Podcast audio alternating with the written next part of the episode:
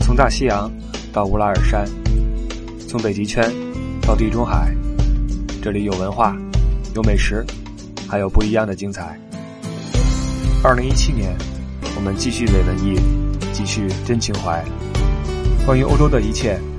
听你不傻，听不傻在欧洲。那这孩子在脱离了这个最小的这个我们说幼儿时期还是什么婴儿时期，婴儿时期之后，呃，几岁开始会上幼儿园呢？呃，上幼儿园这个在英国是也是分为所谓私立和公立的。幼儿园开始分私立和公立了，哎、公立是说你三岁才上幼儿园，啊然后国家会给你开十五个小时的免费时间，这是什么意思？十就一周十五个小时，啊大概对比如说上午九点到十二点，啊一周五天，哦每天是三个小时，哦不用打交孩子钱，哦对。我懂了然后这个时间，你爸爸妈妈可以干自己的事情，把孩子放到他那个所谓的呃幼儿园里面三去岁。开始是吧？嗯对，那人三岁。但有很多就是像我们去的那种，就是也不叫完全叫私立吧，嗯，但是他呢，就是从孩子两周的时候，你就可以把孩子送过去，他就可 以看托儿所，托儿所，是吧他没有没有全托，哦，对，两周就可以，两周就以。可以去。嗯他等于是为了照顾那种可能全职工作的那种父母，有些妈妈她们可能就是工作工作时间啊，或者是说她太累了带孩子，嗯那干脆我就把孩子放到幼儿园或者托儿所里面，从两周就可以。嗯但是很多我接触的朋友都是说，可能他们休产假休个半年、一年，嗯等到孩子半岁或者一岁的时候，再把孩子放到幼儿园里面去。哦，那样的话，幼儿费的话，大概就是一个月在一千到一千五百镑，在不同的地区也是不是个小开支啊，因为很多人一不个是月小就开挣个支一千多，对吧？哎，不是小开支，是个挺大的家庭支这持是项那目。三岁开始的那个私立的幼儿园吗？还是什么？这是私立，私立的从两两周孩子两周大就可以去了嘛。哦那你孩子越小的话，所老师可能就能开付一出要到多两一个，对，你就越来越就越贵。那嗯孩子越大一点，稍微便宜一些那。也就是说，大部分家庭都是等到孩子三岁的时候送去幼儿园。如果要是像，比如像我是上班的话啊，我休一年产假，等孩子一岁的时候，哎，就把孩子可能会送送去那到个，嗯，如果家里没有人，比如说老人过来帮着我们啊看，在家可以看孩子，就把孩子一岁的时候送所到以幼儿大部分园里都是一面。岁就送了。嗯，哦，在国内好像是四岁上幼儿园吧，还是三岁啊？它是三岁以下的没有幼儿园能收，对吧？嗯，没地儿是谁不是也去可以带上私立？我不是很清楚。也就是说，在国内的话，就是三岁以前就是自己来了。对啊，那就是付出的要更多一些。对，哦，难怪这个中国这个月嫂和阿姨这个市场这么的那什么。呃，对，还有还有父母的市场， 因为国内基本上都有家人，所以就对有家人就可以老一辈儿来老一辈帮儿着来带，对，因为咱们都上国国内幼儿园哈，英国的幼儿园要给孩子一些什么技能呢？比如说三岁去了之后，咱们就说三岁开始吧。嗯，像像我女儿伊利，她去幼儿园就是，嗯，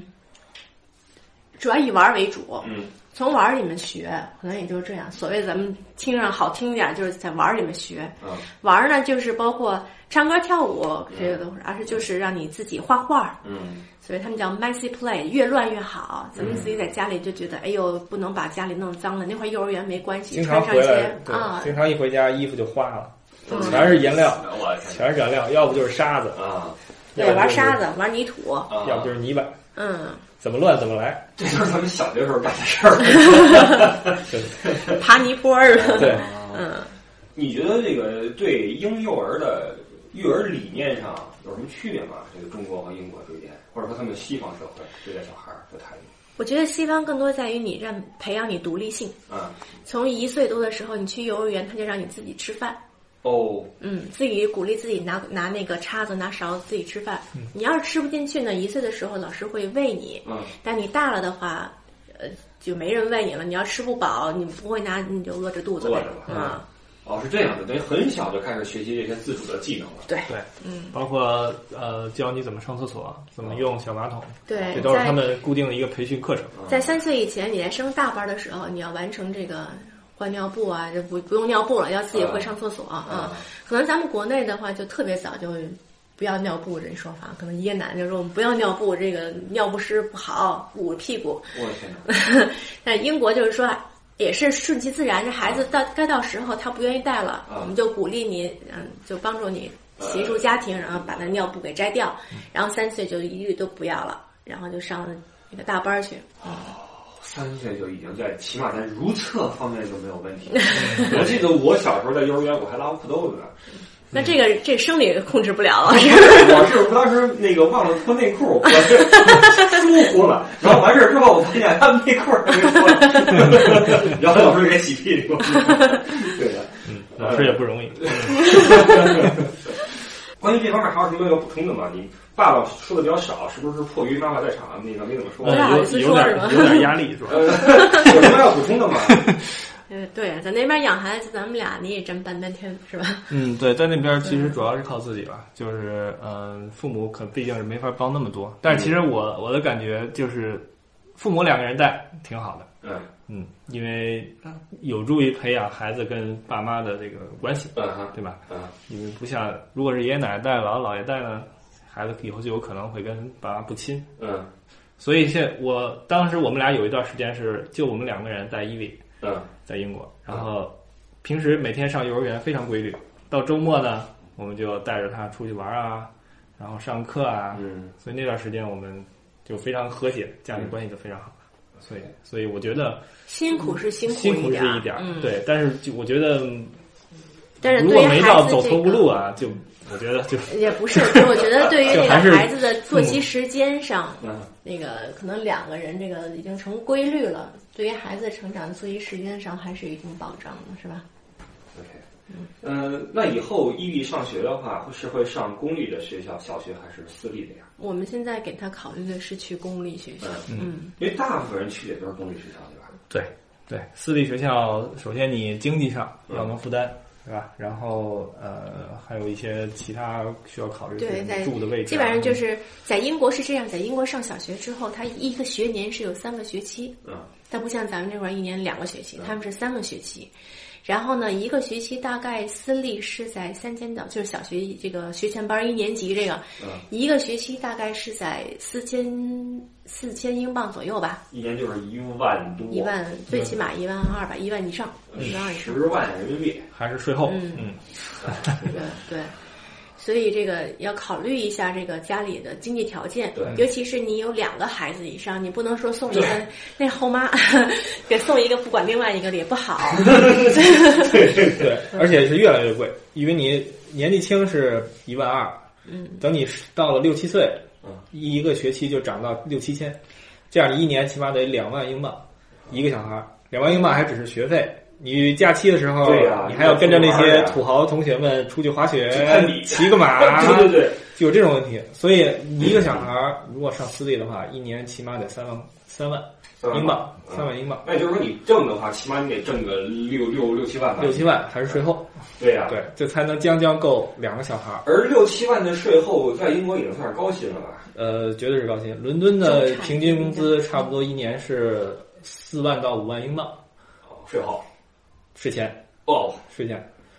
对，就是这是伦敦，伦敦是英国收入最高的最地方高。的，如果是平均到全英国，基本上一年是两万三、两万四。那也就是说，这个在私立里边上课的都是什么道明寺、花泽类那帮人，呃，是有钱人其实还是挺多的。 还有就是，就是家里面真的是特别注重孩子的教育问题，就砸锅卖铁，我把孩子送去。哎呦我天，那就是那谁了，山菜了，是，就是这样。确实都是被鄙视，被对那个对对对，每天都有《流星花园》在私校里上演。我不能明白为什么零八二这么火了。就是这么回事儿。但是他英国因为很讲究呃血统论，所以你如果上了私校，你以后就是这个标签儿你就可以带一辈子。以后哪怕你上找工作的时候，哦啊他都会直接刨回你小学、中学。哪儿如果你是上了私校，啊，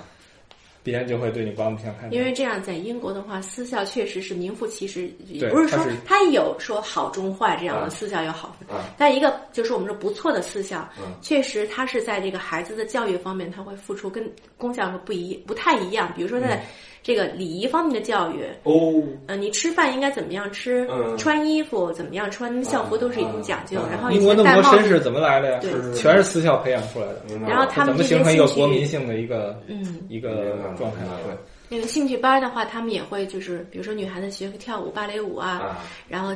马术啊，啊，就这种比较绅士或者我知那道种了教育，嗯，明白了。可能钱确实是说那个钱花的也有也有一些道理吧，就贵的也有贵的道理。嗯，那如果我说我把孩子送去呃公立学校，因为我可能没那么多钱啊，嗯但是我通过周末让孩子去报骑马班儿，去报什么滑雪班儿去，我用这个方式来弥补。呃，还是不太一样，因为我觉得小孩儿主要是他一个环境对他影响很大。嗯你在私校里，你周围都是这样的小孩儿，对，对啊，嗯你就你就会受到好的影响耳。濡目染的嗯对，如果你要是只是，对吧？ 行，只是周末去上个课，啊那你只是学一样技能，并不是培养你的这个社交啊，然后这种，对吧？对，可能区行别为是啊这个贵族学校一骑骑骑的是汗血马啊，咱们是骑的是 驴，还是有区别，就是说那边有没有这种课外教育啊，班儿什么的？因为国内很多，多很多嗯也有很多。很多，因为我觉得可能就是我跟国内一些妈妈聊天的时候，就会有一种感觉到国内会对国外教育一种误区，啊就说国外就玩着就是长大没那么大压力。啊其实也想就是说一下的话，其实不是这样的。要想把孩子培养好，嗯所有的教育那些那些成本你都是要搭进去的，时间上、金钱上嗯，也都是要付出的。对，所以那边的兴趣班也是不老少，像伊维现在三岁半嗯，他已经会去过芭蕾舞班，啊，嗯，网球、网球班、游泳班，我还去有是就是比如说抓嘛，对乐就是舞台剧班，我去像，这种东西的话，他们其实也是孩子年龄小嘛，嗯就是一种兴趣，你们是为了和那些人攀比 吗？嗯，不是，就是想让他会多一点兴趣吧。啊， 嗯，你比 你是比不过那些人的。真比比过的。但慢慢孩子长大一点，也会有像，但我觉得好像像咱们国内这种奥数班人在那块儿可能不是特别多，是嗯啊吧？他有更多选择，他并不是只盯不着，因为他国内奥数班是因为要上中学加分儿，对，那边呢是什么都能加分儿，哦，你只要做好了，啊到你上，比如说你要考私校，私校是要考的啊，不是只是交钱就能上啊的，你要考私哦校，如果你有特长，你就会加分儿，对嗯吧？所以他特长包括很多类了，你会弹琴啊啊我，知道会骑马啊，音乐体育都对算都嗯算，也就是说这学呃，也就是说这课外班在升学方面也是有帮助的。是有很大对帮助很北大跟。国内是一样一的，样你要为了续好学校，你也要在课外付出一些努力。对，对明白了对。那这个进私校也好或什么样，他们有没有一个选拔机制？比如说你去了之后，像我啊，我是因为是八月份的生日，我那年上学的时候，他就希望我在下一年去上下一，因年嗯为人太多了嘛。然后就说一定要把我送进去学校念书啊，就是咱们小学啊。嗯，然后那个招生那人就问我说：“你会不会数数单数啊？”我说：“什么是单数？” 他说：“一三五。”我说：“后边是什么呀？”我说：“六啊。” 他说：“那你会数双数吗？”我说：“不知道。”二十四六呢？我说：“七啊。” 他说：“那你不行。”就这样，在英国有没有这样一个选拔机制？如果是公校的话，是没有这样的选拔机制啊的。要是私校的话，会有一些学校，也不是所有的，会有一些学校会报名，然后选拔。啊，但是他不会问你这种技术性问题，对他不会，他不会问单数信息，那那都是小学一二年级学 的。对，那他会看什么东西呢？面相他就会几个，比如说我我知道的啊，就是小朋友六七个、七八个一组，嗯一组小孩一块玩儿，嗯然后呢，看你玩儿的过程中，觉得你这个能力的是不是会沟通，嗯会不会谦让，啊或社交者能是力哎社交能力，对，还有一个就是可能会一对一的，嗯呃，这个学校校长跟你聊天儿，嗯，这、最简单，你叫什么名字啊？几岁啊啦？看啊你这个状态，看是会吧不会表达自对，己看你当时是不是能够很自信的去表达自己。嗯啊，这个如果说你没有选上，也不是说你孩子有什么缺陷，那绝对不是的，只是说那天孩子可能不在状态啊。是嗯嗯，还有这么一个，就是在最基础的时候是这样选拔的。啊那年龄再大一点，比如说所谓七加，就是七岁的时候会有一个选拔考试，考试你可以从公校考到私校去。啊还有一个十一加，可能在五六年级的时候一个考试，那种选拔考试是有技术性的，我感觉比如吧你阅读啊、英语阅读能力啊，啊然后嗯数学能力啊啊，嗯会有考试的。我感觉英国这种大考啊，不比中国少。可能哦有有一个误区，就是觉得外国考试少，啊它是它没有期末考试，啊你一个学期完了就完了，啊这是没有。但是你到了比如说六七岁，嗯， 11岁大考的时候它有它中间有几次大考，有点类似于咱们的中考高考似的。对它的这种大考比咱们要多。他们这大考评分是单从这考试来评，还是加上你的平时的分数呀嗯，没有平时分数， ？OK，就是那一锤子啊。对哦，那也得好好准备。所以压力蛮大。而且每个学校是不一样的。你啊你要我要报这个学校，是这个学校自己出题，啊你来这学校考一次啊，交点钱啊。没考上，你还可以去另外一个学校考， OK 所以它没有那种就是一考定终身那种制度，我明白了，它就是我懂了，我懂了。我懂了你这没考上，你可以去那个考，嗯，对吧？你所以我在我接触有那种妈妈孩子是五年级，五年级他们是要考初中就要做准备，不是像咱们这种六年级毕业考试，他们是从五年级就开始考了，嗯呃也是很辛苦，哦嗯带着孩子今天考这个学校，明天考那个学校嗯，很辛苦，很忙碌，嗯嗯那个吉姆啊你知道哈？嗯吉姆在跟我做节目的时候，他说他最后考试考了两个 A 一个 B 嘛，嗯然后我说你这成绩算不错了，对吧？嗯我说那你考这么好，这个进了 Warwick，嗯，呃，付出了很多嘛。他说，呃，也就是游戏没有玩那么多， 这话是真假的这这个我不知道，他中学的时候我还没去英国，啊哈。呃，但是我感觉在英国，你要是想考好大学，肯定是要努力的，啊肯定不是玩上去的， ，OK，啊，是不是这样？就是在我觉得西方这个教育是你玩儿是可以的，你不会因为玩儿就把这一辈子误了。嗯，但你要想混好，嗯你也要从小就要跟上是的，啊！就家长包括你父母的一些理念啊，是的也要配套才行。对，你的态度是非常重要哎的，就是对于学习的态度。呃，对，也就是说，鸡窝里边是不太可能飞出金凤凰的。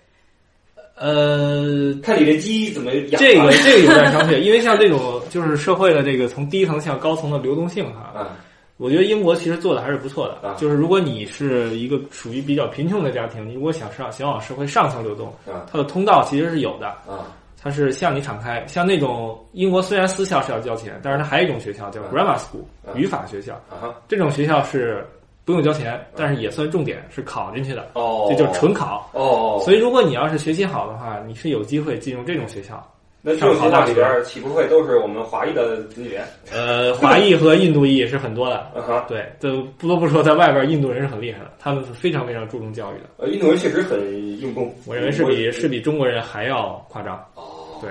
对所以这个也就是说，这中国学生们也许并不是世界上最苦的学生。那我见过那种印度有一个妈妈，我认识的是，为了让孩子学习，家里不安装电视，就没有电哦视，嗯哇，有的就是一摞书架看书嗯啊。我要说的就是，我感觉就我现在接触的啊，就是英国虽然教育接触教育还不是很多，但是耳濡目染也能感觉出，英国好像教育不是说注重你数理化有多强啊，在基础教育里，它特别注重阅读嗯，就是一定要鼓励你孩子从小就要看书，嗯，自己要从四岁的时候就要会读，还会教你怎么样发音、怎么样认字嘛。嗯啊，就每天都要回家，不一定每天都有写的作业，但每天都要拿回家一本书，你要阅读完之后， OK 第二天还回去。哦，嗯这个确实是个好习惯。从小培养，这个这个教育方面的这些理念还是有点意思哈。嗯那我现在找出一些问题来哈，这个网友们提的一些问题，刚才就回答了一个说是公立私立的这个呃问题，包括你们这个伊比以后还准备送回国来念书吗？呃，怎么说呢？目前没有这个打算了。嗯，呃，因为英国那边的小学是不能请假的。哦，呃，他因为你如果我们上公立的话，等于用纳税人的钱来教育你，对所以他规定你是不可以请假。哦你请假了，纳税人的钱就被浪费了。对，你如果请假，一天要罚六十磅。哦，有意思，呃，其实我是就是说这回国念书，当时也挺挺挺纠结的，因为嗯国内的话，你要回回来念书，数学肯定是在这块儿念一年，回去之后马上就是佼佼者，对， 嗯，这是回国念书最好的一个一个直接的那个那个结果。对然后，但是没有想到是因为我觉得在那会儿一旦上学就有点这个中国跟英国教育有点脱节，因为教育还是不太一样的。伊比不干了，没事儿没事儿，玩会儿，这会儿可以剪进去，没事儿， 没关系没关系没关系。因为你先上外边玩会儿去好不好？我们在录音，马上就出去了。待会儿待会儿待会儿待会儿待会儿，那你别说话好吗？因为也快差不多了。我会摘掉。你不要说话好吗？也就是说，在国内你们让孩子念书是为了国内的教育质量。对，在国内要是你要真是想这个考考出成绩的话，嗯不可否认国内还是一等一的厉害。啊，嗯、但是在国外的话，他就可能不是那么注重那个学习成绩，对他可能更注重的是你自身的一那个学习习惯。有这个呀，啊，我知道了。那个伊利很好奇啊，伊利觉得我们这个话筒觉得好 玩，他不明白这是什么东西。开人视线啊。那呃，当时你们纠结的是几岁把孩子送回来念书？ 当时我是想的是呃越早越好，但是我现在想的是，就是说一旦他在那块儿开始上学，就已经，你知道这种回不来的感觉，回不去了。啊、对啊，一旦走出去就回不去了，因为他两个毕竟你在语言上面也不太一样，对然后在教育这个风格上也不一样，所以干脆就打消一个念头，就走一条路得了。嗯嗯嗯，所以，因为我们在那块儿也待的时间比较长了，然后现在有了那个老二，嗯所以就说那干脆我们就不要，就选一条路，就在英国吧，嗯对，英国开始受教育我了。有我那我有个问题就是，你们如果把伊利送回国，比如说念高中，高考的时候之后，你们想让他在这儿念大学还是国外念大学啊？如果是非得走到那一步的话，啊，我觉得是高，就是这个大学还是一定要上外语去念，那就英回去国了念嘛。 人家说你就回来就是为了让他有一个好的成绩，然后他出去。 所以我们就把这条路已经打消了。打消不过很多人家问我说是，你说我家孩子要是出国的话，应该什么时候出去好？是啊上大学出去好啊，还是上啊研究生出去好呢？啊，人家现在都高中出去吧？呃中学对，高中出去，那我我们那会儿就差不多，比如说五六年以前或者十年以前那会儿，我以前不知道，然后发现那个跟这边上大学的孩子和那边上大学的孩子，我发现还是在国外这个大学教育是很注重的，他们可能在尤其是在英国接触的啊，越小的年级玩的越多，真正特别用力、特别那个玩命需要学习的时候，咱们说非得要磕头磕头那会儿是到上了高中上大学那会儿是真的是要命。嗯，对嗯，国外大学其实是挺越往后越严格，对，咱们嗯、这儿好像反过来了，进大学之后反 正轻松了。哎对啊，对，对现在不知道是不是还是这样哈。对，嗯，好，呃，请教欧美妈妈真的如传闻所说，一个人带孩子毫无压力吗？我觉得但是带孩子的方式方法不太一样，嗯，他们会更多的利用好工具，是吧？对，嗯，比如说，呃，我我那天看一个是像我自己亲身感的感觉也是，现在带两个孩子就要充分利用家里的家里的各种洗衣机、烘干机，啊，你不用你这个孩子换洗的衣服，你就不用手搓了，就直接放进去了。啊然后该用尿布用尿布，省得你们弄尿介的洗来洗去的是吧？？嗯然后做饭也是有现成的，比如烤箱、嗯微波炉、嗯食物，也有老人会说微波炉健康不这个这个不太健康对孩子，嗯我也不管了，嗯反正充分的利用这些现有的这些工具来对加快提高自己的生活质量也对好，或者是加快生活质速度也行，嗯，这样的话才是对，现在这叫智能生态家居。 还有一个就是，大家都说这个是不是？尤其传德国，说已经不用微波炉了，全面都废弃微波炉，说只用烤箱。瞎掰，嗯没有这么没有啊，都在用微波炉啊嗯，都在用微波炉，这个不用去信啊。在国外生孩子是不是就可以有身份或者长居权？这个要分国家。我首先问个问题啊，嗯两位现在的身份是什么身份我们俩现在都是中国护照，但？OK 是是有英国永英国的绿卡。 OK，哎嗯，那这样的话，你们在英国生的孩子，这个孩子的国籍是怎么弄是这样的，如果我们在没拿绿卡之前啊生的孩子，只能是中国籍，啊这是我们家老大的状态，啊所以他现在是中国护照。啊在我老二是在我们俩拿了绿卡之后生的，啊！他只能是英国籍。哦，对，所以英国是这样子，就是说，如果你是拿了绿卡，就是必须是英国籍，你们得选，没得选。哪怕我们俩是中国人，生出孩子是必须英国籍。你们这等于还一家生出了两国孩子来。对嗯一个家庭两个制度， 对。但是，一些移民国家，像我知道美国啊啊、澳大利亚，落地就是那个如果孩子在他的领土上生国的土上啊，就是他的国籍。啊哈，英国不是 这样子，呃，也不知道以后美国会不会改啊？美国现在已经把那个嗯啊也也有可能，切根的那事儿呢啊对，有可能。双语教育问题，小孩子母语当然是中文了，怎么平衡中文和英语呢？我的感觉是说，像比如说伊比他去幼儿园以后，那英文啊是个学习的速度是蹭蹭蹭的，你都不用教，嗯，跟小朋友玩玩，回来的英语就一套一套的。嗯所以我们在家基本上都是以中文为主，跟他说中文话，嗯就中这个这个汉语。然后在我们社区的时候，因为家中国家庭也是。嗯，越来越多了，嗯所以对待孩子这个中文教育也是特别重视，会有一个地区的那种中文学校，嗯嗯，我们就会把孩子送到中文学校里面，然后让他接受那块儿的教育。主要练读和写，对那学校你是说中文吗？中文中文，孩子就是会说、听说没有问题，嗯读写，尤其是最后写是绝对是个问题。嗯，别说他们了，我们现在自己提起笔来都忘字儿很多字儿都写不出来忘字儿，嗯以后都用电脑。对对，嗯你说这字儿怎么写啊？用微信看一看啊。 也就是说，就孩子只要是在那边出生的话，掌握两个语言是最基本的事儿，这个不需要太过于那什么，是吗？呃，他们的呃中文是需要补的，哦啊，因为他没有这个环境，对吧没有这个环境。嗯对，出门的话，包括看电视都是英文。是的，在那边哪怕是中国小孩在一块儿，他们也是聊英文，哦，对，对他们会很他嗯自们然在地学校里聊英文都是这样的。对，对的，对的，就快好了，这已经是最后一个问题了，因为已经受不了了。 呃呃，但是国内现在有个说法啊，就是说小孩子不要什么双语，哎，什么事儿？ 干嘛呀？嘘，马上好了啊，外面等会儿。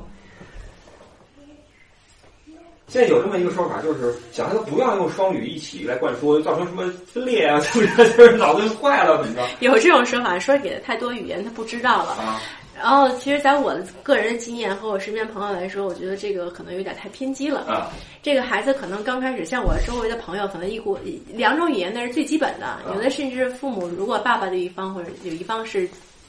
比如法国，他就三三种语言让他学习，啊所以可能在刚开始的时候，孩子说话晚倒可能是一个现象。啊但一出一开口就是三国语言，他能分得清楚。比如说啊像一位跟我们说话的时候，他可能会就选择哎中文或者是英文，对但他选择如果跟姥姥姥爷或爷爷奶奶说话的时候，他会自动切换成中文，哦他会他会往就中有文了语气的嗯这种概念了。对，啊这个其实话说回来，就是咱们这个在育儿的时候，是不是很多事儿都太过于理论化了？我们急于去补充很多的这种科学知识，比如说小孩子大脑构成啊，几岁到几岁应该学什么语言呀、导致最后自己虽然掌握了很多知识，但是它未必是实用的。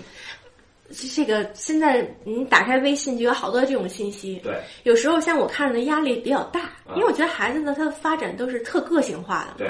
你看那东西就觉得，哎呦，我们家孩子是不是这个脑子有点问题啊？啊 就是哎呦，一看人家孩子怎么就就一种，